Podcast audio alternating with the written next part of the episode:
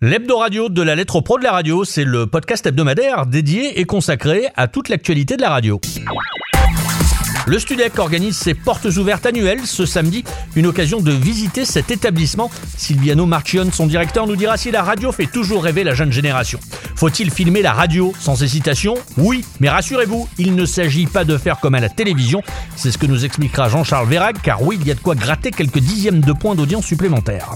Si Crooner Radio a été écarté de l'appel à candidature métropolitain du CSA, la radio poursuit son aventure sur le DAB+, et vise désormais les grandes agglomérations. Les détails avec Jean-Baptiste Tuzet, le dirigeant de Crooner Radio en interview. Et puis vous l'avez vu partout ces derniers temps, sur les réseaux sociaux et même au salon de la radio, la console Roadcaster Pro qui se revendique comme le premier studio de production de podcast. Fabrice Arades nous en parlera. La lettre pro de la radio, le podcast. Jusqu'au mercredi 20 mars, la station Pop Rock RTL2 lance une campagne de publicité TV pour soutenir son partenariat sur la tournée Indochine. Ce spot de 20 secondes est diffusé actuellement sur M6 et avec cette campagne de communication, RTL2 propose aux éditeurs de gagner les dernières places pour ce concert à Lille et une rencontre avec le groupe. Bonjour, c'est Nicolas Serkis. On vous attend sur RTL2 rencontrer Indochine pour leur concert événement au stade Pierre-Mauroy à Lille. Pour ça, écoutez RTL2. RTL2, le son pop rock. Elle est bonne, celle-là. Et cette campagne s'accompagne d'un plan presse, notamment dans le Parisien, l'équipe ou encore dans le JDD. Le studio École de France organise une journée portes ouvertes ce samedi 16 mars de 10h à 16h. Les futurs élèves pourront visiter l'établissement, rencontrer la direction, des professionnels, des intervenants et des étudiants de première et deuxième année. Alors rappelons que le Studec forme au métier d'animateur radio, de journaliste, de technicien, de réalisateur ou encore de producteur. Est-ce que pour autant la radio est un métier qui intéresse toujours autant les jeunes? Eh bien c'est la question que nous avons posée à Silviano Marchion, le directeur du Studec. Moi j'ai toujours les mêmes chiffres. Hein. Je tourne toujours à 80% en sortant de l'école. Donc euh, euh, j'ai eu 75, euh, 80 élèves qui ont été embauchés dès le mois de juin en 2018 J'en ai eu à peu près, aujourd'hui on a à peu près 90% euh, qui sont en poste de, la promo de l'année dernière. Oui, je suis content et pourtant en, 1996 je me demandais si on allait assurer toutes ces années euh, de l'emploi malgré la crise, malgré beaucoup de choses. Alors c'est vrai que les salaires ne sont plus au niveau de ce qu'espérait avant, mais après c'est la carrière qui va provoquer des augmentations ou des salaires plus importants. L'emploi pour moi est toujours euh, garanti. L'image et le son, c'est un peu l'histoire du mariage de la carpe et du lapin dans la déjà longue histoire de la radio française. Et si vous discutez avec quelques professionnels autour de vous, vous allez vite vous apercevoir qu'il n'y a pas forcément de juste milieu quand on fait référence à l'image à la radio. Il y a les pour, ils en sont convaincus, il y a les contre, ils en sont tout autant convaincus. Entre les deux, il y a le consultant Jean-Charles Verrag qui promeut l'image pour gagner en audience. Car là où on peut amener un micro, on peut aussi amener une caméra. Jean-Charles Verrag, son message, soyons opportunistes. Le récepteur, le bon vieux récepteur radio, on le sait bien, n'est évidemment plus le seul point de contact avec l'audience. C'est désormais euh, des tas d'autres euh, outils. Évidemment, le premier auquel on pense tout de suite, c'est le smartphone. Et le smartphone, il va échapper à personne que c'est d'abord et avant tout un bien bel écran qu'on travaille partout. On filme euh, euh, évidemment l'actu, bien entendu. Hein. on peut très bien euh, être allé sur le terrain, euh, avoir fait, suivi la manifestation, avoir suivi la conférence de presse, avoir suivi l'inauguration, et puis bah, avoir fait des images. Donc pas nécessairement des plans compliqués. Il ne s'agit pas de faire de la télé. Il s'agit d'avoir des illustrations. Et donc on peut très bien être même un peu dans l'expérimentation. Il ne s'agit pas non plus de se, de se mettre la pression pour avoir des images parfaites. Il faut évidemment peut-être un petit peu d'équipement, un petit peu de pratique, un petit peu de technique. Il ne faut pas être ridicule non plus. Soyons opportunistes. On a des, images à faire toute façon, là, on promène un micro, on peut promener une caméra, on peut promener un smartphone. Donc prenons des images et apprenons à faire des petits montages faciles avec des logiciels rudimentaires, de manière à illustrer derrière avec le, son qu'on fera, le sujet en, images euh, qu'on va pouvoir propulser ensuite sur les canaux habituels. La lettre point pro, l'actualité de la radio et de ses métiers. Jean-Baptiste Tuzet, bonjour. Bonjour, euh, ami de la lettre pro. Merci de nous accorder ce rapide entretien. Vous dirigez Crooner Radio, une radio bien connue sur le DAB+, euh, en France. Quelles ont été vos réactions suite euh, à la décision du, CSA de ne pas opter pour la candidature de Crooner Radio sur l'appel en DAB+, sur la métropole?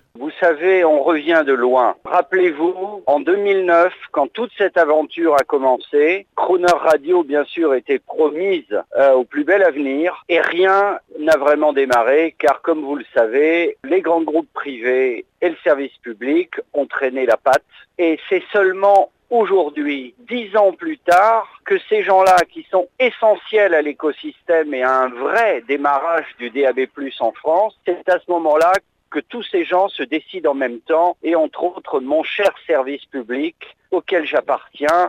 Et je puis vous l'assurer, ce n'est pas faute d'être allé ces dernières années à la rencontre de gens comme mon ancien patron Jean Lucas pour les convaincre. Ils étaient d'accord, ils étaient convaincus, mais encore fallait-il que le ministère de la Culture, que le gouvernement, qui finalement donne les moyens à Radio France, encore fallait-il que tout cela se mette en route. Et c'est enfin le cas. Donc aujourd'hui, le DAB+, est une valeur sûre, c'est l'avenir de la radio. Tout le monde le savait à l'étranger, on l'ignorait en France ou on feignait de l'ignorer. Aujourd'hui, grâce à tous ces gens, le DAB+, a une valeur et Croner Radio, je puis vous l'assurer, a une belle carrière devant elle, enfin, puisque nous sommes pressentis et nous sommes engagés sur une couverture nationale par zone, par plaque de zone étendue, ce qui nous permet de couvrir en même temps les grands bassins de population susceptibles d'aimer Croner Radio. Et en même temps ces plaques étendues permettent de couvrir beaucoup d'axes autoroutiers, un peu à l'ancienne, mais de manière efficace.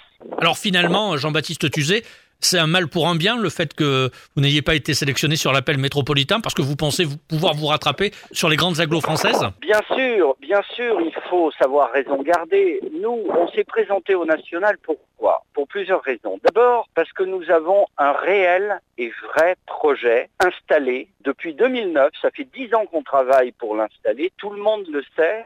Crooner, c'est la radio, c'est l'acception, c'est la radio que le CSA a très souvent cité en référence pour dire oui mais regardez, il y a des nouveautés, il y a des nouveaux projets. Vous savez que je viens du service public. On a essayé de donner à Crooner Radio une haute tenue. Donc on méritait effectivement d'être au national et nous allons être au national mais d'une manière technique un peu différente. Mais nous y serons, je vous l'assure. Nous sommes à Lille, nous sommes à Strasbourg, nous sommes à Lyon, nous allons être à Marseille parce que le multiplex était tombé. Nous sommes sur la stratégie des plaques étendues qui qui est déjà assez coûteuse en termes de diffusion, mais qui, je vous l'assure, est une solution sûre pour construire un très joli programme national. J'en suis persuadé. Voilà ce que je peux vous dire. Jean-Baptiste Tuzé, la lettre pro de la radio note euh, votre optimisme. Merci beaucoup. À bientôt. À bientôt, chers amis.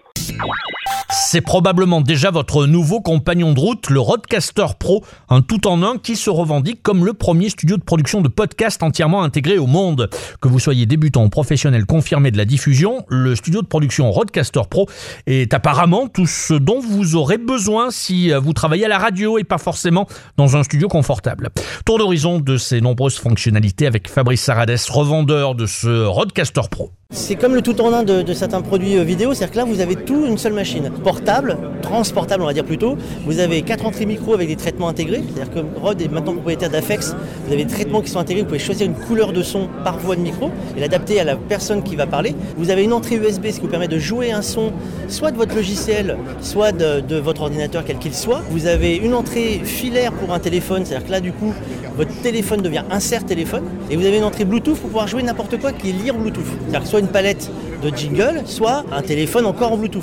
Et après vous avez à droite de la, console un petit paddle qui permet d'avoir 8 sons enregistrés qui sont euh, livrés avec un petit logiciel qui marche sur PC ou sur Mac et vous pouvez choisir les sons qui sont euh, sur le paddle. Et vous pouvez jouer le générique de votre émission et autres. Les sorties, vous avez la sortie USB, vous pouvez recorder ou diffuser sur un diffuseur qui est sur un ordinateur.